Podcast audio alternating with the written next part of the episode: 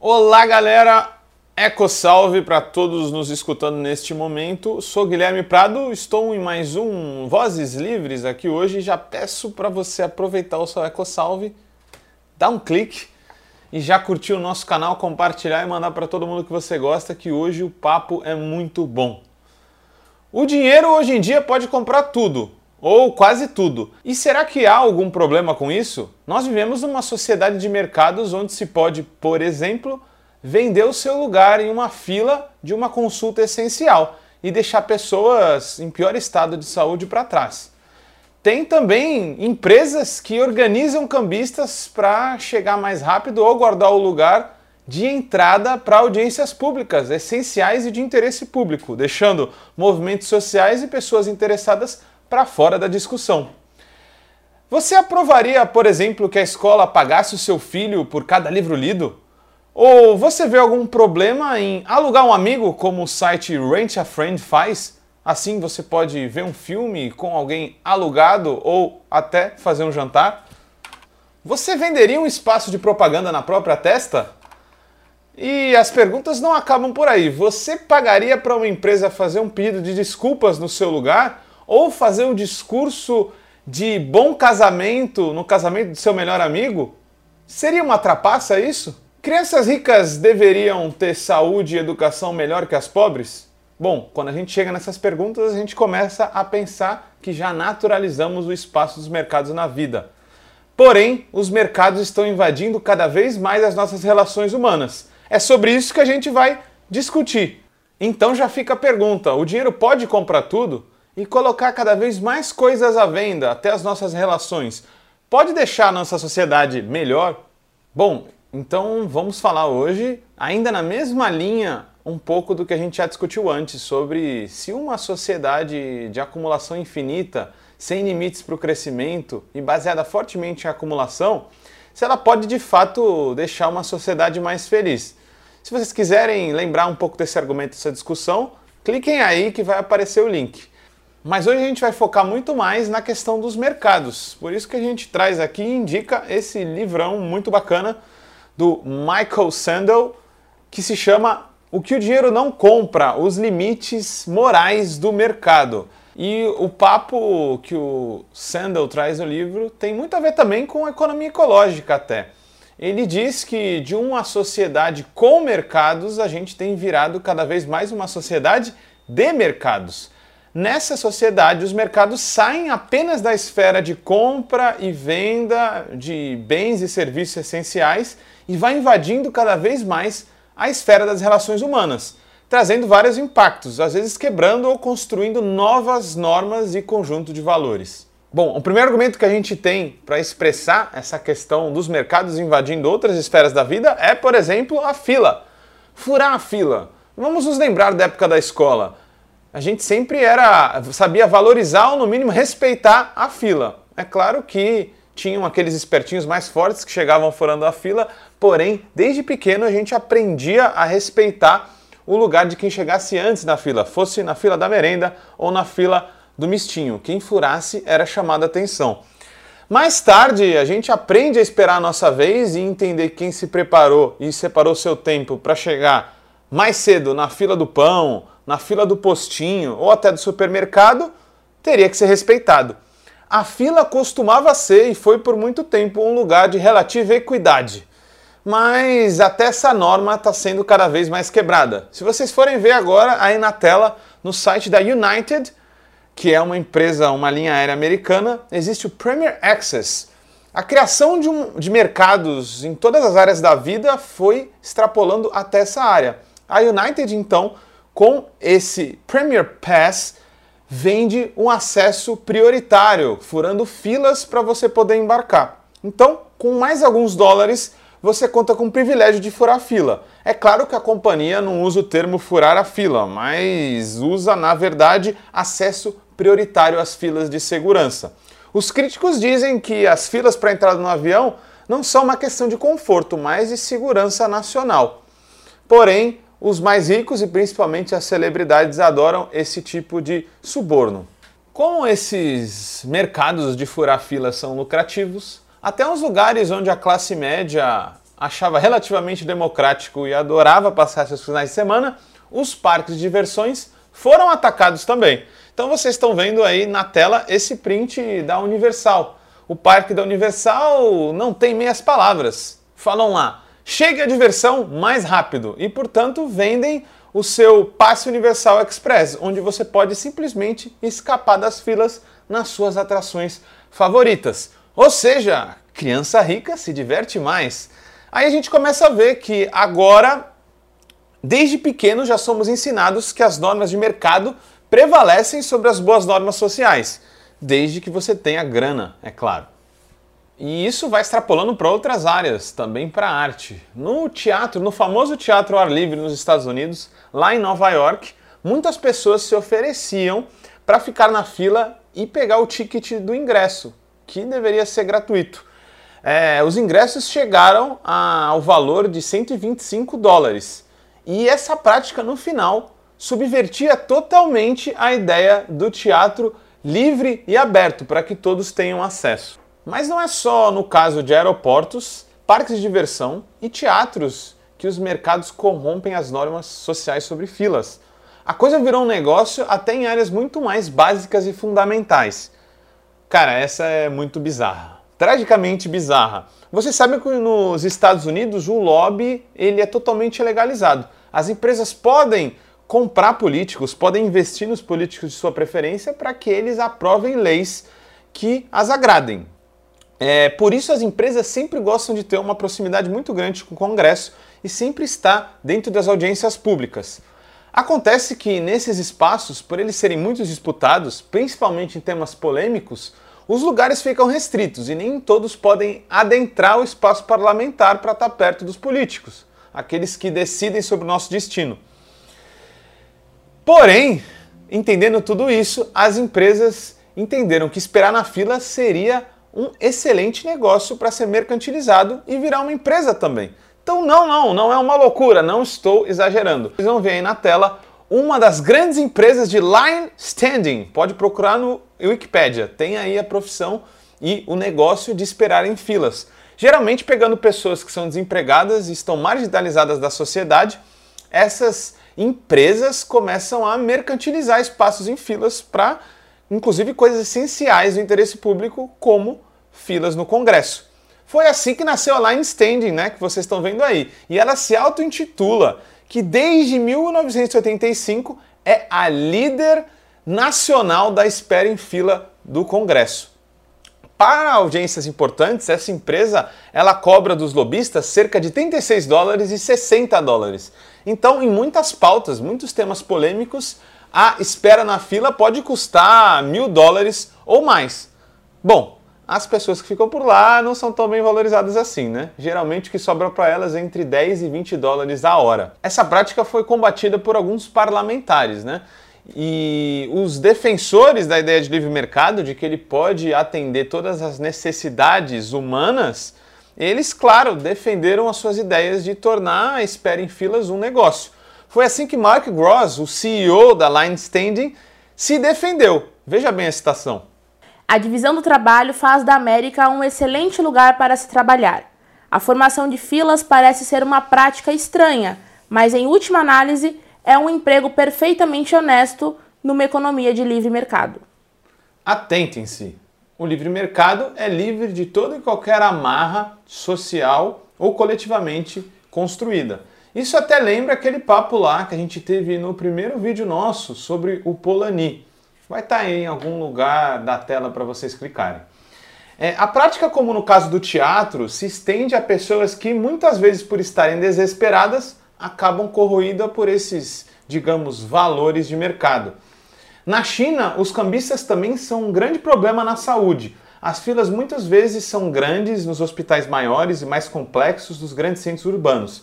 As pessoas com mais dinheiro pulam na frente em busca de uma consulta, comprando essas consultas que ao invés de custar 2 dólares, cerca de 2 a 5 dólares, acabam custando 100 dólares por causa dos cambistas, os chamados scalpers que ficam nessas filas. É até curioso, porque muitos analistas da China defendem o seu modelo de comunismo, dizendo que sim, há socialismo de mercados, Porém, como a gente está vendo por aqui, parece inegável o efeito corrosivo deles. Vejam aí essa manchete. Em Guangzhou, é, casais que estão se separando estão perdendo seus lugares na fila do divórcio para cambistas. O governo vem tentando combater a prática, mas o modelo da sociedade de consumo que está sendo colocada por lá pode criar vários impactos. Os furadores da fila, então, já que foram combatidos na saúde, estão começando a migrar para esses mercados, por exemplo, é, de apontamento com advogados para divórcio. É, aí ficam as perguntas, né, para a gente refletir agora nessa primeira parte. Numa sociedade capitalista, é aceitável que os mercados invadam várias áreas das relações humanas? E a gente pode também perguntar: no socialismo, quando houvesse mercado, ele não deveria ser de outro tipo e em várias atividades e relações humanas, ele não deveria ser inclusive totalmente restrito? Vamos usar o segundo argumento aqui, a corrosão da amizade. Mas e quando a gente começa a perceber que os mercados adentram esferas ainda mais nobres das relações humanas, como aquelas que envolvem a confiança, a amizade, o amor e a lealdade? Será que envolver dinheiro nessas relações pode de fato trazer uma sociedade mais feliz e pessoas mais felizes também? O fato é que essa invasão se encontra a todo vapor. A gente pode começar aqui pelos presentes. Os presentes são uma forma de se relacionar, é verdade. Isso já é tá documentado largamente pela antropologia. Se você dá um presente para uma pessoa, está dizendo que se importa com ela, que gastou um tempo da sua vida, a coisa mais valiosa que você tem para achar algo que agradasse ela. Você também está dizendo que quer aprofundar ou manter aquela relação de amizade. Por isso aí, hein, você que dá presente e não recebe de volta, se liga. Há comunidades até hoje que usam os presentes para se relacionar. Até pouco tempo, em qualquer comunidade ou bairro pequeno das nossas cidades, era comum que quando você se mudasse, você recebesse a visita dos seus vizinhos com presentes. Aquilo ali era uma forma de mostrar uma relação e iniciar uma relação comunitária. Tanto é que o vizinho novo, que não responde essa gentileza, está se auto-excluindo daquelas relações. Mas é claro, a gente não quer romantizar. Os presentes também são uma forma de humilhar. Quando você dá um presente muito caro para alguém, você está colocando ali uma forma de poder contra aquela pessoa. Mas o ponto é que no capitalismo o presente tem cada vez mais se descolado das relações sociais para se tornar uma relação mercantil. E para muitas pessoas, como os economistas, não tem problema nenhum nisso. O... Muitos economistas defendem, por exemplo, que o tabu em relação ao dinheiro não tem que existir mais. Qual seria o problema da gente dar dinheiro para as pessoas? Uma mediação em relação a isso é algo que tem ficado cada vez mais popular. Os vale presentes ou cartões de presentes. Esses economistas também argumentam que dar dinheiro é uma maximização da utilidade, já que a pessoa que recebe o presente vai poder escolher algo que ela realmente gosta com esse dinheiro. E muitos economistas defendem isso com unhas e dentes. Esse é o caso de Joel Waldfogel. Fala aí, nossa voz da consciência a compra de presentes sempre extingue o valor, podendo apenas, num improvável melhor dos casos, ser algo tão bom quanto dar dinheiro. Os cartões de presente, como a gente já disse, apesar de serem uma mediação, eles são muito próximos à prática de dar dinheiro literalmente para as pessoas. E há muitos críticos dessa prática também, como contra-argumentação. A gente pode ouvir, por exemplo, o que a Judith Martin pensa sobre isso acabaram com a alma e o coração das festas de fim de ano. A pessoa basicamente está pagando alguém para livrar-se do outro. Enquanto isso, Liz Paulian Weston diz: A arte de presentear está rapidamente degenerando numa troca inteiramente comercial. Cabe perguntar se ainda falta muito para começarmos simplesmente a jogar maços de cédula de dólar um no outro. É isso, o debate é quente, porém os economistas liberais ou pró-mercado sempre dizem que a utilidade pode ser maximizada dessa forma. Porém, eles deixam de lado o argumento de que o presente traz muito mais coisas e reforça várias outras relações humanas quando é dado. E não é só uma questão de maximizar a utilidade ou o benefício daquele que recebe o presente. Está envolvida várias relações, como a amizade, por exemplo, como a gente já disse aqui. Mas esses economistas insistem e acham que já estamos no caminho certo. E o mercado, que não é surdo para essas coisas, sabe ouvir muito bem. Vocês estão vendo aí na tela um site chamado Plastic Jungle. Mano, olha esse nome. Floresta de Plástico. Esse site serve justamente para atender você que recebeu um cartão Vale Presente e que não gostou da loja a qual ela é atrelada. O Plastic Jungle compra os seus cartões de presentes e revende para outra pessoa que esteja interessada em comprar naquela loja. Se você for ver, um vale presente, por exemplo, da Zara pode ser pago, comprado pela empresa por 100 dólares e depois revendido por 93. Quanto mais popular a marca, maior o desconto que fica com a empresa. Por exemplo, um cartão do Walmart de 100 dólares, ela compraria por 91 dólares e do Burger King sairia por cerca de 77. Além disso, tem o mesmo valor um discurso de casamento que foi feito para você que está se casando pelo seu melhor amigo, só que na verdade ele foi comprado e feito por outra pessoa? Isso também virou um mercado e não paga-se barato por isso. Vocês veem na manchete, tem gente ganhando, por exemplo, cerca de 400 dólares para fazer discursos de casamento. Já houve, inclusive, empresas para pedir desculpas. É bem verdade que talvez esse mercado não tenha dado muito certo. Porém, na China havia uma empresa onde você contratava pessoas para pedir desculpas em seu nome. Para você que está nos escutando, a manchete é Emprego estranho. Você conseguiria ganhar a vida escrevendo discursos de casamento para outras pessoas? E também, pessoal, já houve inclusive empresas que pediriam desculpas para você. Culturalmente, em alguns países é muito difícil o ato de pedir desculpas. E na China, uma empresa pôde observar isso. Talvez não tenha dado muito certo, porque ela provavelmente já faliu, mas está aí a manchete. Por um valor, é, essa empresa chinesa vai pedir perdão para você, para qualquer pessoa. Aqui cabe a gente refletir e lembrar. Não estamos falando de moralismo exatamente, estamos falando, na verdade, de como os mercados parecem ser incapazes de trazer o que prometem e ainda criam outros problemas. Muitos economistas continuam defendendo essas práticas, dizendo que elas podem sim entregar melhor os objetivos. Quando a gente quer presentear alguém, desejar um bom casamento, ou se a gente só quiser pedir desculpas. É, porém, é impossível analisar essas práticas somente do ponto de vista estritamente econômico. O valor de todas essas coisas é destruído, pois não se pode comprar amigos, nem amizade e outras práticas sociais também não podem ser obtidas por meio do mercado, já que nelas certas normas como a simpatia, generosidade, atenção, consideração, elas não podem ser substituídas por valores de mercado na verdade, as práticas de mercado parecem corroer todos esses valores. Essa sociedade de mercado e do crescimento infinito, baseada na aceleração cada vez maior da vida, parece pelo contrário, parece que a gente está cada vez mais sozinho e sem amigos. Aliás, não ter pessoas próximas é duríssimo, especialmente numa situação de perda. O conforto que as pessoas que gostam da gente nos dá é essencial para superar essas grandes perdas que a gente tem durante a vida mas o mercado tem ou acha que tem resposta para isso. Vejam aí no, na tela a empresa Empathy. A empresa Empathy é um modelo de aplicativo que tem o seu primeiro mês de uso grátis, onde você tem todo o apoio para superar o seu luto. Luto que, segundo o CEO da empresa, dura cerca de 540 dias. Os mercados têm ido cada vez mais fundo. Não à toa, apesar da nossa opinião ser de que os mercados são impulsionadores da solidão, da separação das pessoas e do esvaziamento dos laços comunitários, os mercados se colocam como solução para a falta de amigos. É, e assim eles acabam nos oferecendo novos amigos por meio do que, do que, do que?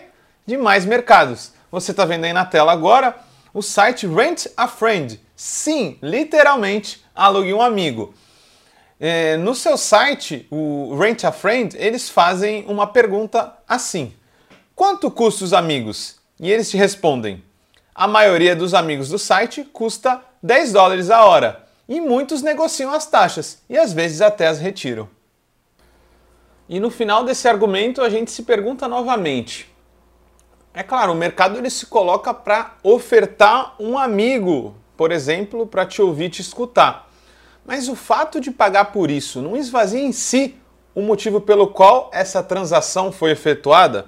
Em outras palavras, a amizade não se corrói no mesmo momento em que se tenta acessá-la por meio de mercados? Sim, envolver mercados e dinheiro pode só trazer problemas ainda maiores.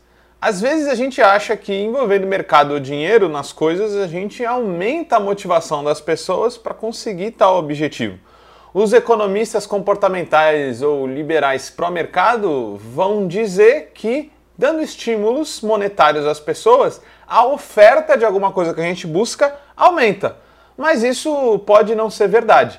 Por exemplo, houve uma discussão na Suíça de onde colocar lixo nuclear, é, por causa que a Suíça depende muito da energia nuclear para poder sobreviver. Foi escolhido um vilarejo. O debate foi muito forte Porém, por dever cívico, a decisão da comunidade por receber o lixo tóxico ganhou por 51%.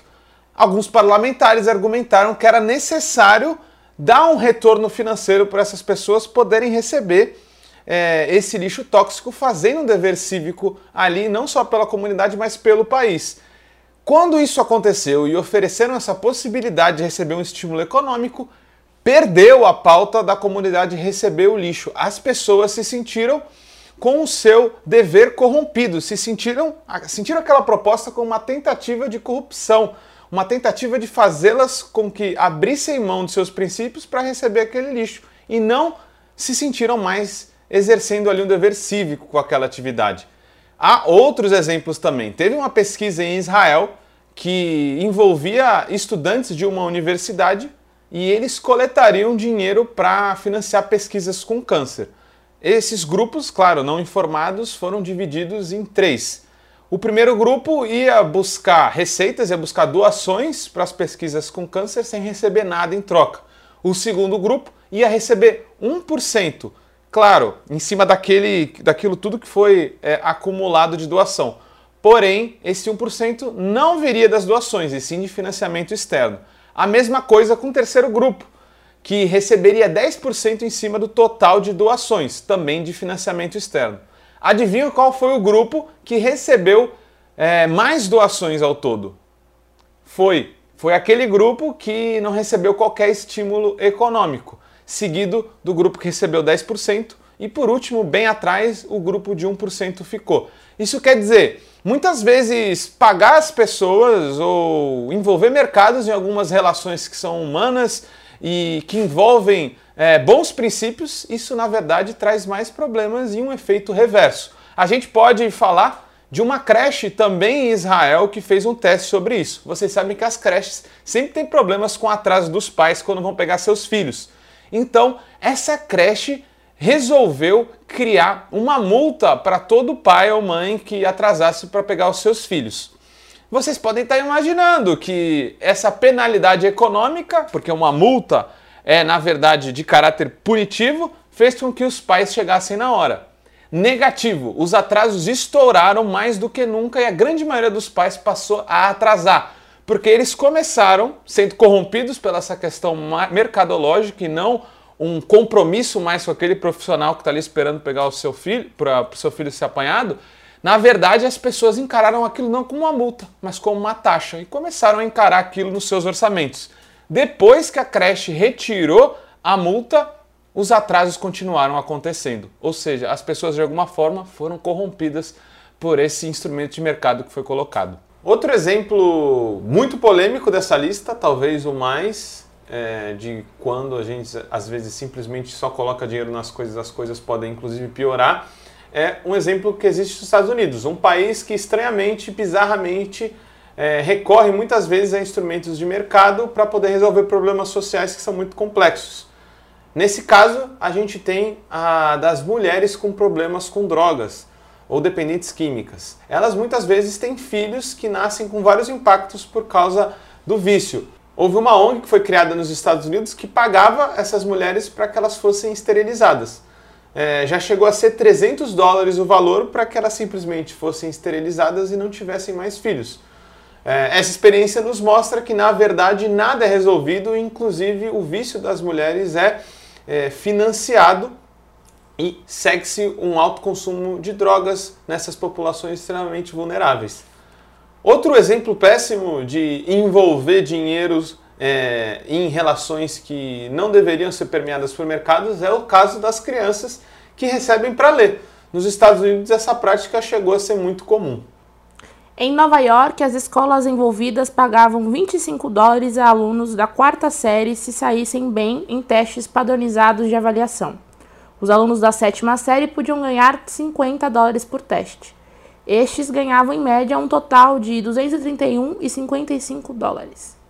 Em Washington, as escolas pagavam os alunos do ensino médio por comparecimento, bom comportamento e entrega dos trabalhos de casa.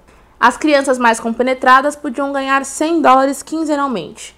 O aluno médio recebia cerca de 40 dólares nesse período e um total de 532,85 dólares ao longo de um ano escolar.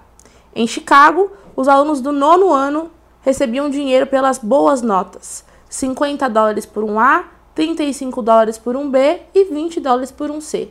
O melhor aluno tinha uma arrecadação de 1.875 dólares durante um ano escolar. Em Dallas, pagam 2 dólares aos alunos da segunda série para cada livro que lerem.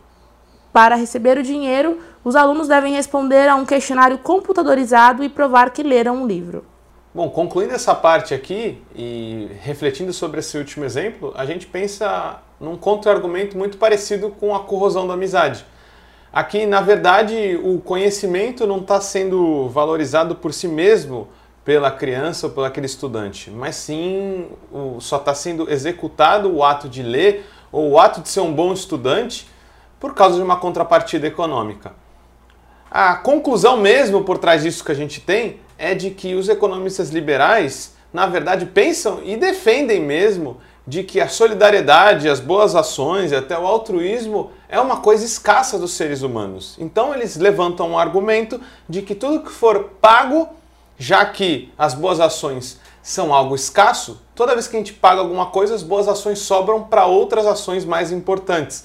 Então, na verdade, eles têm uma concepção ultra utilitarista e muito negativa sobre o que uma sociedade pode ser ou quão solidária ela pode ser a gente entende que, na verdade, a solidariedade é como um músculo e ela pode ser trabalhada e aumentada seu potencial cada vez mais. Na verdade, a solidariedade não se esgota, mas numa sociedade que a valoriza, ela pode inclusive se ampliar e se multiplicar. Nosso quarto exemplo ou argumento é sobre é moral ou imoral apostar contra a vida dos outros ou pagar pelo direito de piorar a vida dos outros? E se há mercados na vida, há mercados também na morte. Os Estados Unidos é bizarro em vários sentidos. Um deles é porque se especula também com a própria morte das pessoas. Um caso famoso que ficou conhecido foi o de Michael Rice, que era um gerente do Walmart de 48 anos, que quando estava carregando uma televisão acabou por ter uma parada cardíaca e faleceu. A sua família veio a saber depois que a Walmart recebeu uma grande bolada por causa da morte desse trabalhador, já que 300 mil foram pagos é, com uma pólice do seu seguro de vida. É, claro, a esposa dele ficou revoltada e disse: Eles usaram Mike terrivelmente e agora vão receber 300 mil? É completamente imoral. E seu advogado também argumentou defendendo a família.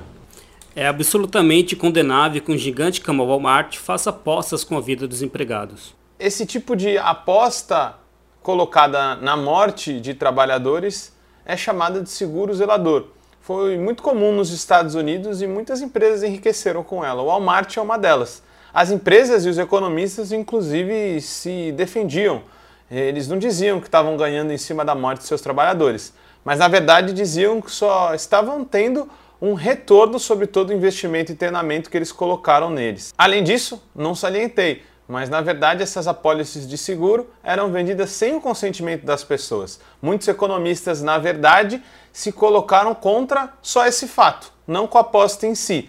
É por isso que em alguns estados depois a apólice continua acontecendo, desde que houvesse o consentimento dos trabalhadores. É claro, os trabalhadores sob risco de serem demitidos ou sobre o próprio desespero aceitavam, já que nesse novo modelo recebiam algo também é, sua família recebia algo com sua morte. E o capitalismo, se ganha dinheiro com a morte, também ganha dinheiro com a vida. Houve também os mercados dos viáticos, ou seja, eram apólices de seguro sobre que cobriam pessoas que tinham AIDS. Como que funcionava a coisa?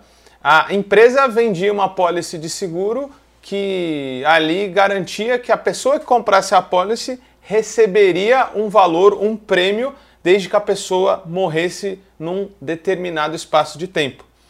De um lado, por exemplo, o Walmart que comprasse a apólice um, de um trabalhador que soube que tivesse AIDS, ela torceria então para que o trabalhador morresse no menor tempo possível, já que quanto menos tempo, maior o retorno pelo prêmio. Já a empresa que vende as apólices torceria, na verdade, ao contrário agora, pela vida do trabalhador. Um caso que ficou muito conhecido em 1998 foi do soropositivo Kendall Morrison. É, houve um investidor que tinha apostado na sua morte e ficou indignado, já que, graças às novas drogas, Morrison conseguiu melhorar seu estado de saúde, o que deixou esse investidor, obviamente, em desalento. Morrison, sobre o ocorrido, comentou: Nunca antes senti como se alguém quisesse que eu estivesse morto. Eles mandavam mensagens pelo Federal Express e telefonavam. Era como se perguntassem: Você ainda está vivo? É moral ou imoral pagar pelo direito de piorar a vida dos outros? Isso acontece tanto com as empresas quanto com os países, com a prática dos créditos de carbono. Os créditos de carbono, na verdade, impõem um teto de quanto um país ou uma empresa pode é, emitir de gases. E, na verdade, essa sobra do teto ela pode ser vendida para que outro país que explodiu seu teto. Então, na verdade, o crédito de carbono, o que pode ser também traduzido como o direito de emitir gases, pode ser interpretado como exemplo da creche. Na verdade, o crédito de carbono não vira uma multa, mas acaba virando uma taxa que as empresas já calculam deduzindo do seu lucro. Isso com as empresas também acontece de outra forma interessante. Várias companhias aéreas, por exemplo, já vendem ou na verdade é, a plantação de árvores para compensar aquele seu voo que vai emitir muitos gases. Então, na verdade, é, essas novas invenções, como por exemplo a China agora, que promete criar é, combustível a partir do gás carbônico, todas essas práticas, na verdade, são colocadas para seguir, para fazer com que a sociedade continue da mesma forma e a gente não mude de fato os nossos atos coletivamente, emitir cada vez cada vez mais e inclusive pagar para poder fazer com que o planeta continue um lugar cada vez mais quente e poluído. Bom, galera, a conclusão que a gente tira por aqui hoje é que não somos mais uma sociedade com mercados, mas já somos uma sociedade de mercados. A expansão deles para várias áreas da vida humana, na verdade, pode trazer muitos problemas separar as pessoas, corroer os sensos comunitários, laços de amizade e solidariedade. Não à toa a Inglaterra, por exemplo, já criou o Ministério da Solidão. O mais aconselhável, porém, para combater a concepção de que a solidariedade é escassa e que ela vai acabando, por isso temos que pagar por tudo, como é a concepção dos economistas liberais, o mais confiável para a gente combater essa concepção é, na verdade, criar políticas públicas solidárias e que atinjam a todas as pessoas. Na verdade, todos os exemplos que a gente trouxe nos chamaram a atenção porque a gente já naturalizou relações de mercado em vários outros sentidos. Por exemplo, a saúde ser mercantilizada.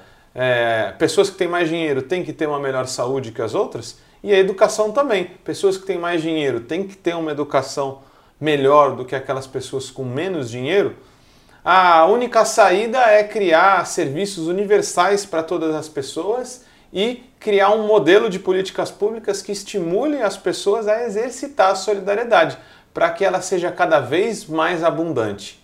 Falou, galera! Então Use o seu EcoSalve que eu estou dando aqui para me despedir, para clicar, dar aquela compartilhada, aquela curtida e passar a voz do Vozes Livres para todos os seus amigos e inimigos também.